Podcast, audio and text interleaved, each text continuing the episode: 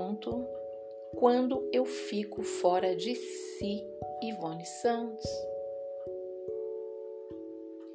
Existia apenas uma linha tênue que separava o fronte e a casa da rua Sanders. Essa linha fraca era a intersecção de um eu lírico e de um eu empírico que se encontravam de pé no fim do mundo todos os dias do ano icônico de 2022. Eram os encontros deíticos de analepses e prolepses que se misturavam e criavam as narrativas intensas e tépidas e baças escritas no sótão peculiar nos momentos de semi-heteronímia.